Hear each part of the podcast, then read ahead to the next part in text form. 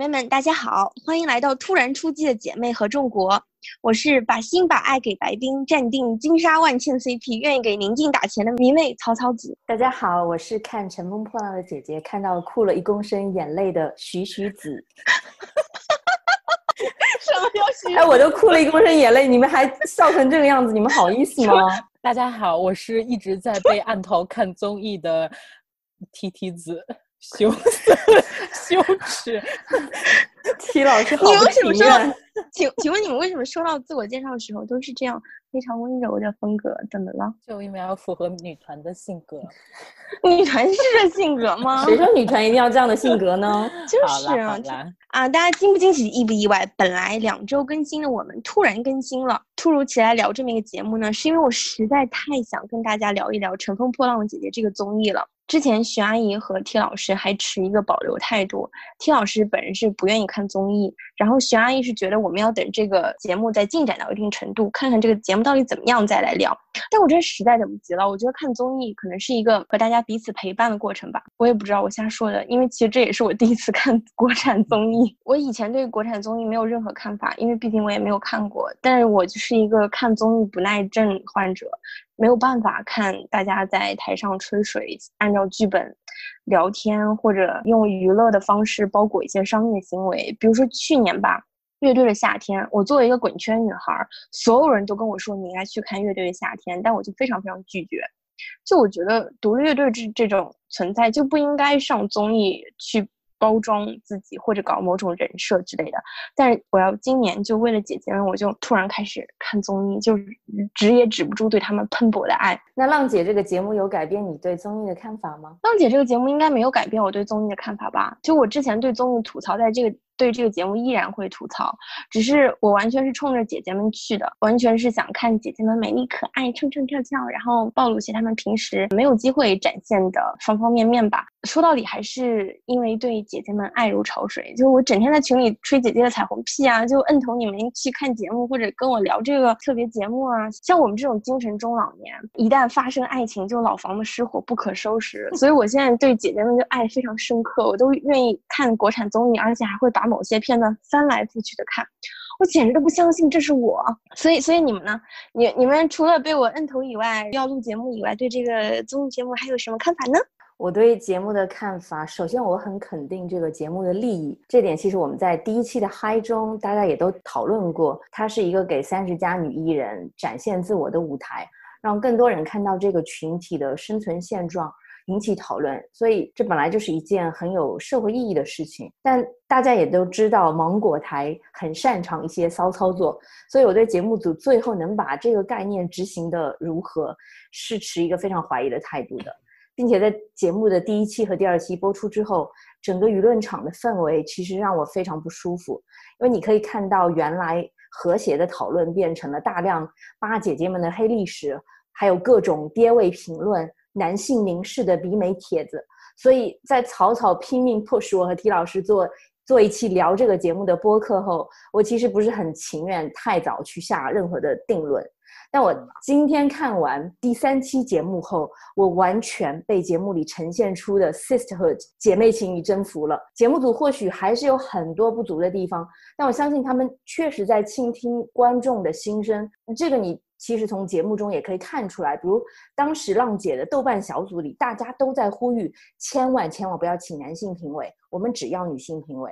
包括我自己都给导演微博私信过，说不想看到任何男性来 judge 姐姐们。所以这个第三期首次公演邀请的五百名大众评审全部都是女性，这点真的要给节目组点赞。我再刻意拔高一下，我觉得节目组和观众这些互动算是一种民主化的表现吧。然后另外就是我我觉得这个节目可能会让我们重新审视“女团”这个词，因为很多人对这个词其实还是有巨大的偏见，包括我自己。我在真情实感的迷火箭少女之前，我刻板印象中的女团就是一样的妆容，各种大长腿，各种性感舞姿，确实很像是为了讨好男性孵化出的一种产品。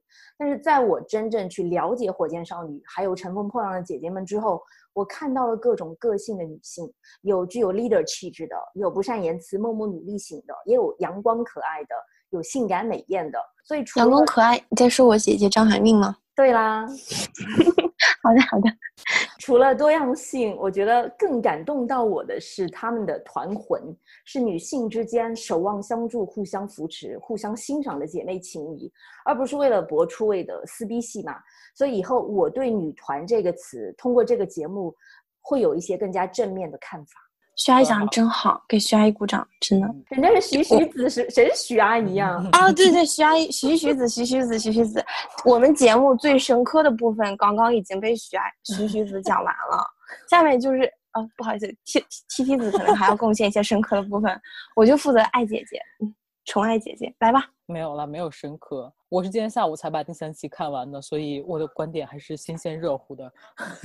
第三期其实确实对我有一些改观。我就是一个综艺很冷感的人，我真的是不喜欢看综艺，就是不管他们对我没有陪伴的功能，然后也不是很有励志的功能，所以我是这样的一个人设。在我们的这期节目里面，第一期看的时候，其实我也稍微有一点点劝退，尤其是当三十个姐姐们第一次出现在同一个场合里面的时候，作为一个略微有一点社交恐惧的人来说，那种大型的。高高压的气场和那种尴尬让我有一些坐立不安。你能看到，在一个突然聚集了很多女生的这样的一个场域里面，大家也还是要有一点论资排辈，不知道怎么拿捏跟别人 reach out 这个过程，就是这些是让我觉得有一些些不舒服的地方。我可能最开始的，我个人不太同意的点，为什么三十加的女性也要选女团？虽然说所谓重新定义三十加的女性，但是你还是在某一个框架下面，这个女团的主张唱跳的。颜值的，呃，青春活力的这样的一个概念下面去。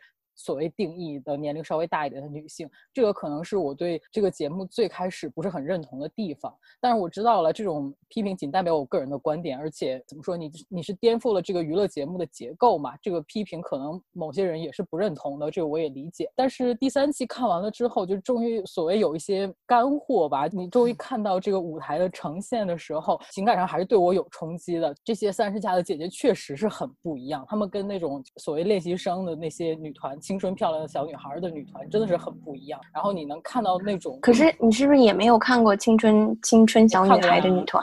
我看过，就是那个一零一，其实我是也是看过一些 cut 的。天呐，田老师，你竟然背着我偷偷看一零一的 cut？我我会喜欢看表就公演的部分，我会想看他们节目最终呈现的效果，而就是宿舍里面发生那些事情，其实。之前对我来说不是很有吸引力。你看一零一怎么都不跟我沟通？你不知道我是粉粉吗？不是，我不是粉啊，我就是那都两年前的事情了。我我是看过他们公演的 cut 的。然后我还有最后一点就是，我觉得年龄大这个词呢，虽然是这些姐姐们都。气场非常的强大，一直也是在不断的 rephrase 说我们就是要重新定义女性。但其实我就觉得年龄大，这就是房间里的一只大象，就是大家虽然都不说，但大家都知道这件事情。然后如果有人不小心说了这件事情，大家会觉得，哎，就你知道那个气氛突然也变得有点尴尬，就怎么讲这件事情？我不太同意，我觉得他们一直在说年龄这个事情，有人说是不太合适、不太好的措辞去讲。就比如说海陆他插嘴说。都上了年纪，这些他确实是一个不太会讲话的人啊，而且他那个时间点也特别不好啊。我我不觉得大家避讳年龄这个事情，比如说伊能静就一直在强调他出道多久多久，就是他年龄很大。啊。然后比如说谁谁谁唱了多少多少年歌，那那就是年纪摆在那里。是啊是啊，就是大家不避讳说我年龄大，但是这件事情。你想黄晓明当时说大概什么年龄大的事情，然后大家就说我们还是永远十八岁。当然我不是批评这件事情，我觉得虽然他是想不避讳年龄，但是这个年龄依然是压在所有人身上，并且大家都不想谈论的一件事情。这是我个人的一种感受，当然你们也可以不同意。嗯，不同意。我觉得大家可以聊年龄，只不过就是愿意聊怎么聊的程度和方式因人而异。我觉得是这样的，确实在这个团里边，不是在这个团，在这个节目里边是有人不太愿意接受年龄的，或者说想永远十八岁也只是一种表达方式，他就想。过一种无忧无虑的生活，或者他就想在某一种生活状态下，我觉得这个是无可厚非的。我比较同意 T 老师吧，因为像永远十八岁不是只发生在节目里，在现实生活中，比如说我们很多女生在过生日的时候，蛋糕上都会写啊十八岁生日快乐，其实不是她的真实的年龄。我觉得这个可以从一定程度上反映了大家对年龄增长还是有一定的焦虑感吧。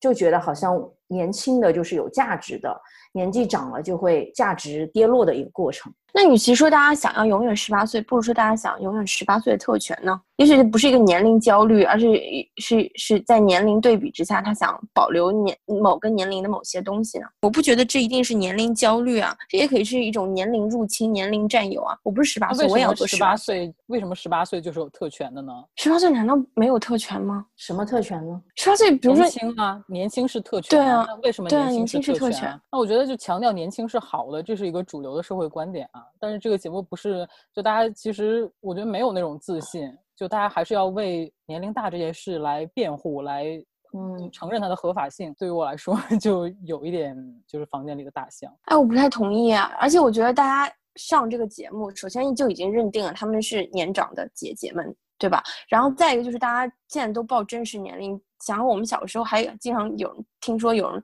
不愿意讲自己年龄多大多大，已经是一个新的时代的事情了。就是以年长姐姐的身份出来做这些事情，我觉得也挺好的啊。比如说阿姨们去跳广场舞，那也有阿姨想去跳 hip hop，和想去玩一玩女团，我觉得这是一回事啊。既然大家不要用年龄去框架，嗯，他们做什么，那为什么年长的人不能去做年轻人做的事情呢？说到底，就是我之前这个观点，我跟 T 老师也讲过，我觉得女团也只不过是一个框，关键还是说。看你放在框里的是什么东西，但也不是说这三十个女性所有人都有年龄焦虑吧？因为也并不是每个人都在谈论，只是说这是节目反映出来的某一方面而已。对，我同意啊。还有就是，呃，我们确实生活在一个年龄焦虑的世界社会当中啊。那姐姐们年龄焦虑也是因因为大环境所致，这只是折射出的一面而已。对，我同意，大环境是这样的，所以我就对这个事情不舒服。我并不是对姐姐们的嗯。我并不同意，想表达一种对批判姐姐们什么的。还有一点就是，比如说有些姐姐说我都多少多少岁了，我现在在干什么？可能并不是对于年龄本身而焦虑，是对于自己年纪渐长而无所成焦虑。自己年纪渐长，没有更好的戏拍，没有更适合自己的角色去演，做音乐得不到大家的认可，或者他做的音乐不再被大家关注，我觉得是。没有和年龄所匹配的成就才会让人焦虑，这是我从有些姐姐身上看出来的。比如说像宁静，她其实就不咋焦虑啊。那我我们刚刚已经离题万里，就是越越越聊越深刻，都是因为 T T 子实在太深刻了。对不起。那我们现在 我们现在来聊一聊我比较关心的话题。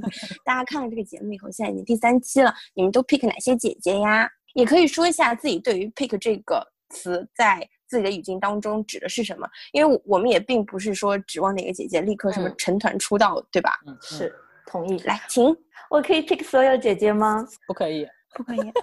那我还是主要 pick 一下海陆和宁静吧。我所谓的 pick 是里面就是他们有几个地方的表现是非常能让我产生共情的。老实说，我之前对海陆有一些偏见，因为我没有看过他扮演的《还珠格格》，但是我有见过。网络上他饰演的紫薇一些鬼畜视频，然后我看完浪姐中她的表现，我就突然间能够 get 到海陆了。我 pick 海陆的主要的原因是因为她的口不择言和泪点低。呃，刚刚我们其实也讨论到了第一期里面黄晓明主持说姐姐们有多大的勇气来接这样一个全世界从来没有过的女团比赛，是因为他话还没有说完，海陆马上接茬说上了年纪是吗？然后这个时候空气突然凝固，后面接海陆的采访，他也意识到自己失言，并说自己其实很缺心眼。这种瞬间，我觉得非常的日常。然后生活中，因为我也经历过很多次因为别人的失言而尴尬，或者我自己失言时恨不得找个地缝钻进去的瞬间，所以我就非常能够理解海陆的心情。所以我希望大家可以推己及人，宽容别人，也也是宽容自己。然后还有一个点是。在排练的时候，海陆姐姐说她看到一句歌词泪奔了，然后大家纷纷问她是哪句，她说这个世界随时要崩塌，然后所有人都 笑作一团。这里我其实非常能够理解她，因为你也不知道她当下的心路历程，她正在经历的心理挣扎是什么。因为人在某些情况下，他就是会被一些特定的话语击中，然后套入自己的情境中，世界随时要崩塌。可能对其他人来说是句空话，但说不定就很符合海陆那个当下的心情呢。然后第三期里也可以看出，他是个泪点非常非常低的人。我觉得对于演员来说，这是一个优势，因为他很容易与自己的角色产生共情，并且相信投入自己的角色。所以这是我 pick 海陆姐姐的原因。所以你是跟海陆同病相怜是吗？对，我也觉得海陆没有让我反感的，我也觉得有一点心疼他。是啊，他很真实，而且这种能立即联系到个人情感，我觉得可能也是他做演员的一种，我不知道职业惯性，或者他就是也也不一定是职业惯性，他就是因为这个特性才能做演员吧。他应该是那种说戏很好说的。演员，嗯，体验派一般可能导演得说半天，写个人物小传，他可能就导演说两句他就信了，然后立刻入戏。对啊，然后网上也有很多人说海陆应该加入社会性死亡小组。你们生活中没有这种尴尬的瞬间吗？有啊，对，还是要对人宽容一点。嗯，我 pick 两个姐姐是朱婧汐和黄龄。朱婧汐其实我看这个节目之前我也不知道这个女娃儿，但是。他真的是很走这种赛博朋克视觉系，妥妥戳我的兴趣点。我是有去看一下，他搜一下他之前的 MV，因为他在节目里也也讲他这个制作音乐的过程，他自己一个人几乎承包所有的流程环节。然后这个 MV 你也能感受到非常有那种 homemade 的气质。当然我也不是说这样不好，但可能真的是很缺钱或者很缺人这样的一个制作。但是你看他在现场的表达的时候，就经常面无表情，然后他说自己是一个小小的 AI。啊，我就觉得所有的这些点都是真的很戳我的萌点，就是他跟万茜互动的时候，我就觉得他又真的是一个很有制作人思维，然后很帮大家想大家应该怎么做的这样的一个人，我就真的是很希望市场能再给他一些机会，然后有一些好的制作人和团队可以看到他。是啊，多给朱婧汐一些钱吧，我觉得他想要的那些理念是钱可以堆出来、可以砸出来的东西，他就可以成为中国比约克。或者中国阿尔卡之类的，中国的主流社会是不是还没有准备好去接受这样一个比较先锋的女性形象？可是你看，中国的二二线城市都已经开始赛博朋克，这个霓虹灯满街都是。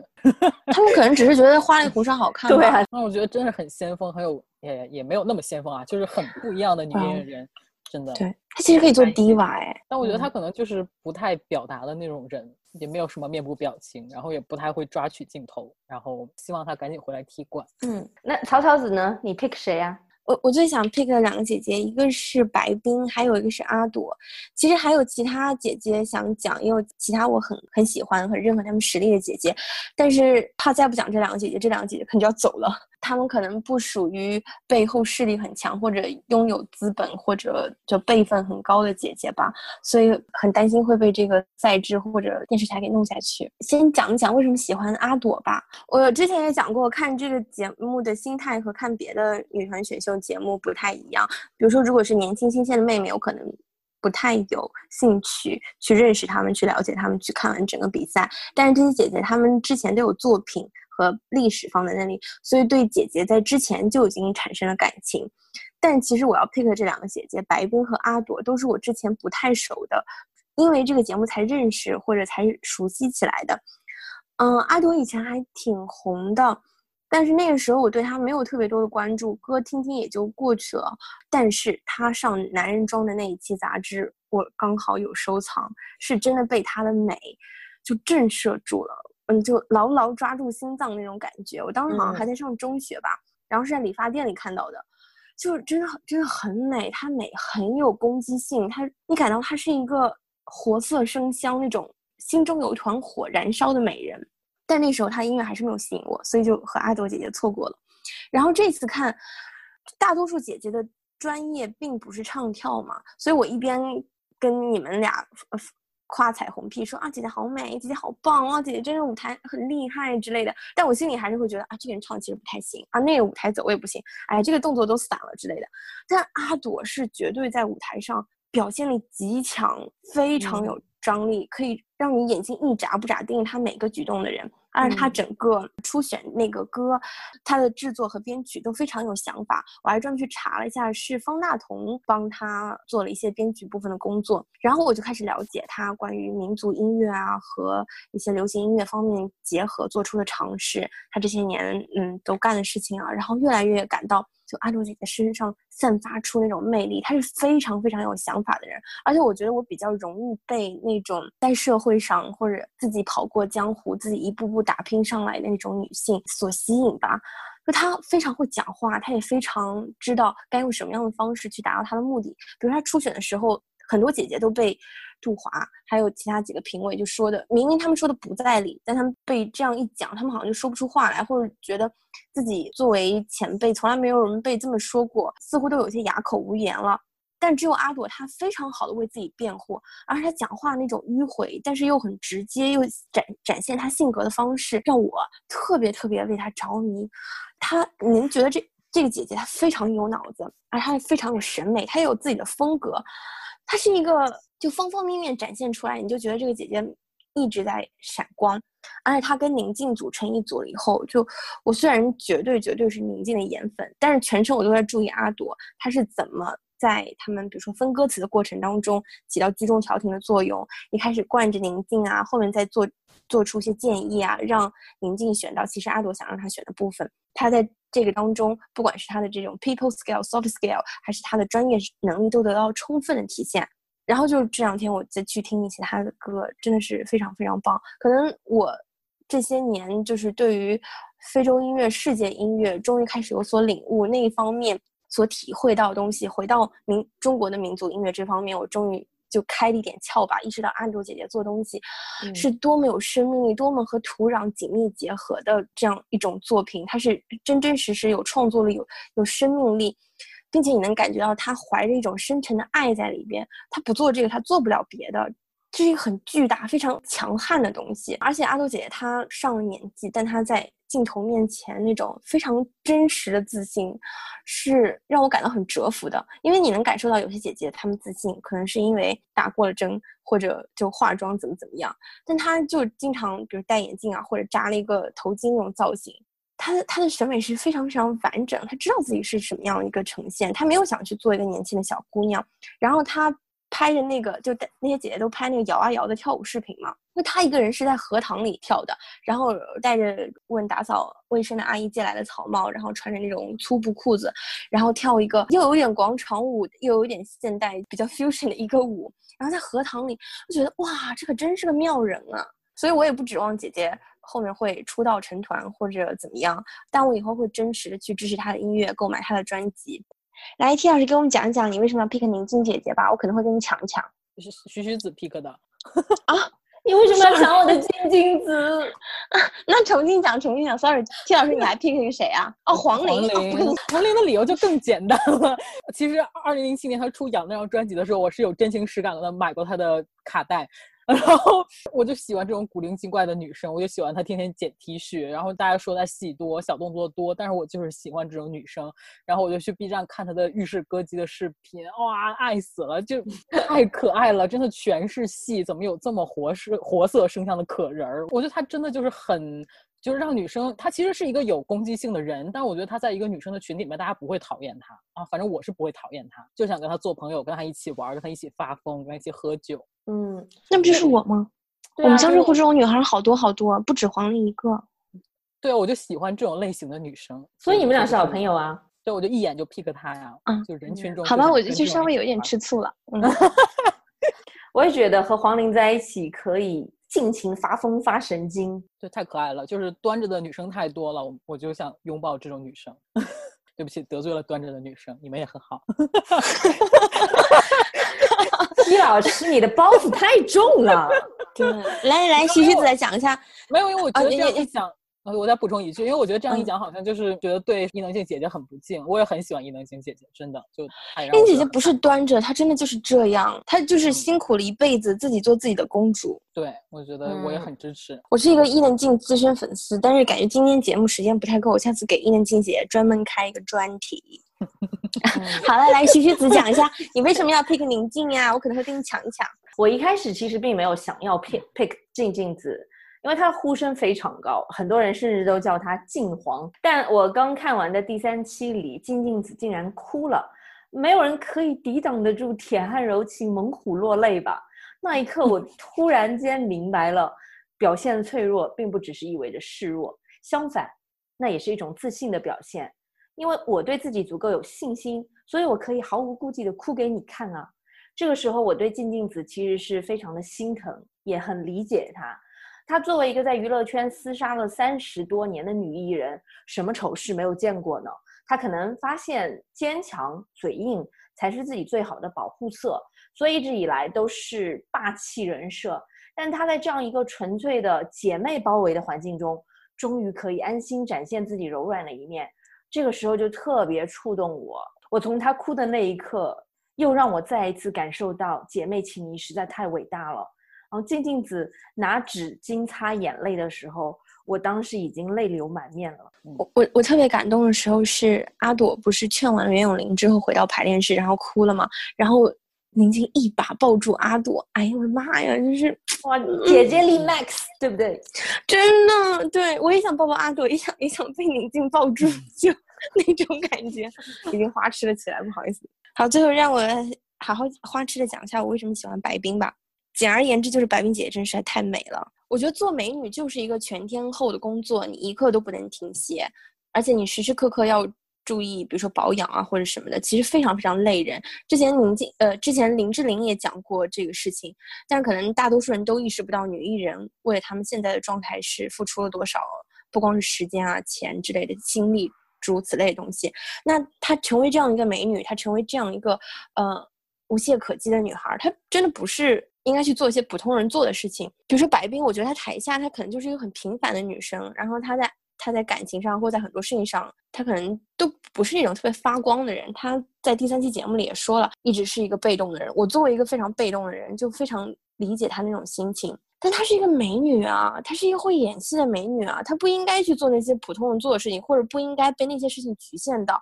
所以等她到舞台上的时候，她是真正发光的。她初选的那个歌和那个舞蹈，以及她这一次第一次公演的时候，在得不到的爱情当中表现出来的那个一颦一笑，每一个就是眼神啊，每一个动作啊，简直就是，就是我死了，就是杀了我吧！啊，姐姐把我带走，就那种感觉。然后他跟蓝盈莹有一个动作，就是他搂一下蓝盈莹的腰。哦，我我的好姐妹看到这个就在家里真实尖叫，然后给我发十个动图，就跟我讲。天呐，我要给你剧透一下，就那时候我还没有看节目，就一觉醒来就看到我姐妹给我发一大堆这个动图，就白冰姐姐这是搂腰杀吧？哎呦，我不行了，我不行了。然后等我看到那个那一段的时候，就这么无聊，已经被他们 exploit 到极点的一首歌，听来听去都要生厌了。结果到了白冰这里啊，我又相信爱情了，又相信美人了，就是 那种感觉。嗯，就白冰姐姐，我真的是完全被她的美貌所折服，就觉得。这样一个美人真的不应该被平庸的生活所压迫、所压垮，就很想写个故事让白冰姐姐来做女主角。追这个节目的过程当中，我一边在对各位姐姐送上彩虹皮，而且我还真实去微博给姐姐们打头啊，就呼吁我们的听众朋友们，如果你们喜欢哪个姐姐呢，就要去微博上为他们打头，投那个星光票。我其实是一把年纪了，在干这种事情，心里觉得有点羞愧，但是。一边要支持姐姐爱姐姐，另一方面我们也在不停的吐槽这个节目。比如说徐徐子就对这个节目的广告非常不满意。对啊，他现在的广告我到现在都没有记住那个牌子的名字。应该是一个贵妇面霜，对我觉得就跟浪姐的气质不是非常搭。我心目中的比较理想的赞助商是曹操子，前阵子给我发了一个卫生巾的广告，是周冬雨代言的。这个广告用国内很少见的鲜血颜色作为主题色，打破了月经的羞耻和难言的禁忌。我觉得搭配浪姐意义很非凡。但就是不知道这个牌子是否赞助得起乘风破浪的姐姐。如果赞助不起浪姐的话，来赞助我们也不错。特别好，非常好，在线这个暗示给的很到位。我对广告倒是没有什么意见，我对评委比较有意见，我就很烦这些搞一些男性评委来。杜华一开始虽然表现不太好，后面剪辑师可能努力的给大家好好洗白了一下，所以现在对这个评委也没有那么大的恶意，那么大的反感了。但是就我觉得很烦，为什么要请男评委？真的不想看到男评委，想要。女性音乐制作人，女性唱歌非常懂的人，女性对舞台设计很懂的人，就没有吗？怎么可能呢？那没有的话，就找一些综艺效果来的，呃，综艺效果比较强的人来也可以啊。反正都是靠大众评审啊。我就很想点名请，比如说大小 S 来做评委，他们来做评委肯定很好看啊。非常同意。我觉得目前这三个评委真的是乏善可陈，没有任何有亮点的评论。虽然他们本身应该是自己行业内的专业人士吧，但在真的吗？他们给他们给这些节目做了一些什么编舞啊，什么编曲，真的有什么技术含量吗？不就东抄抄西抄抄吗？比如说开场那个舞蹈就抄了《La La Land》的那首歌，然后这个兰花草又抄了《Another Day to Die》，然后大家还在夸他编曲厉害，我就 Excuse me，真的有什么行业实力吗？对，如果是这样的话，让让他们在幕后就好了，也没有必要把他们这一趴拍出来。就是请一些更有综艺效果的一些女性评委来，我觉得观感可能会更佳。是啊，而且懂唱歌或者唱歌非常棒的女明星，更加德高望望重的也有很多很多啊。就真的不想把我们的姐姐们漂亮可爱、多才多艺的姐姐们放到男性凝视当中。就我甚至都不想，都不希望有任何男性观众对他们指指点点。因为我在想，如果请德高望重的女艺人，大家。就是为什么你坐在评委这儿，我站在台上表演，可能大家就心里会有点。那也挺好，就像戛纳一样，前一年你是参赛选手，明年就是评委，评委姐姐也可以明年来参赛啊。也是了，我也不无无法反驳。我还有一个问题想要请教一下姐妹们，《乘风破浪姐姐》爆了之后，网上有一些声音说他们想要做披荆斩棘的哥哥，所以哦，再见不看。对啊，男的为什么那么爱找存在感，做什么都要插一脚，而且就什么事情看女的做的很好，然后就想来插一脚分一杯羹，真的很烦人。我们不应该提这件事，我们不要给这个或许会存在或者已经存在节目任何关注度、任何热度，就不提，忽略它，抵制它，不存在，不要给他任何广告商想要跟他们勾搭的这种可能性啊！就不用做了，做也不看。好，我们今天聊《乘风破浪的姐姐》，大家都变得活泼很多啊！啊，可能最活最活泼的人就是我吧。嗯，因为实在太想聊这个节目，太想跟大家分享我对姐姐澎湃的爱了。如果大家听了我们这期的节目，觉得很喜欢的话，欢迎到评论区来跟我们互动，聊聊你对《乘风破浪的姐姐》的看法，或者跟我们分享一下你想 pick 的姐姐。如果这个节目反响好的话，我们会继续把这个聊姐姐的番外做下去的。感谢大家收听本期播客。欢迎到微博、微信公众号和豆瓣小组给我们留言评论。你也可以在微信公众号内、喜马拉雅、荔枝、苹果 Podcast、Pocket Cast、小宇宙等 App 上收听我们的节目，还可以通过 RSS 链接进行订阅。在上述所有平台搜索“姐妹合众国”或者 “Sisters United” 就能找到我们。那么今天就聊到这里啦，下期节目再见！大家要继续看姐姐哦，拜拜，拜拜，拜拜。